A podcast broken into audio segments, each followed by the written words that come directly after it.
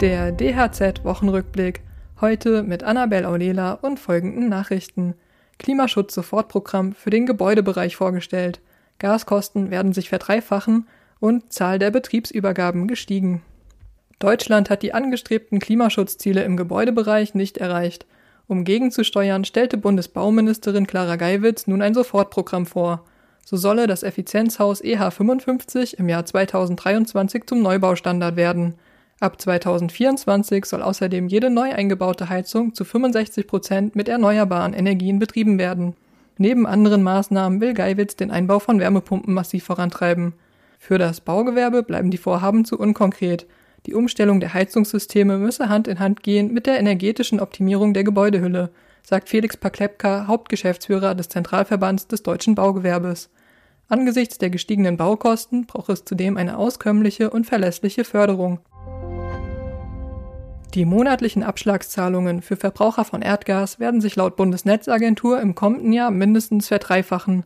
Privathaushalte müssten sich jedoch nicht davor fürchten, kein Gas mehr zu bekommen, betonte Klaus Müller, Präsident der Behörde.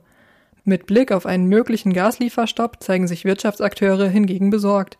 Die Handwerkskammer Schwaben rief ihre Kammerbetriebe nun dazu auf, Gas einzusparen – dies sei eine wesentliche Maßnahme, um weitere Preissteigerungen und Gasrationierungen zu vermeiden, heißt es in einer Pressemitteilung. Bei einer Gasmangellage droht Deutschland eine Rezession, unzählige Arbeitsplätze werden gefährdet. Die Handwerkskammer spricht deshalb von einem Akt der Solidarität. Die Zahl der Betriebsübergaben im Handwerk ist seit 2014 fast kontinuierlich gestiegen. Das hat eine Studie der Hochschule für Ökonomie und Management ergeben. Die übernommenen Unternehmen werden dabei immer größer und profitabler. Die durchschnittlichen Umsatzerlöse liegen bei rund 2 Millionen Euro. Das Durchschnittsalter bei der Übergabe beträgt 63,6 Jahre. Die meisten Nachfolgen gibt es im Bau- und Ausbaugewerbe.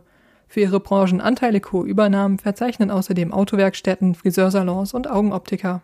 Weitere Nachrichten für das Handwerk sowie praktische Hilfen für Unternehmer finden Sie immer auf dhz.net oder in unserem kostenlosen Newsletter.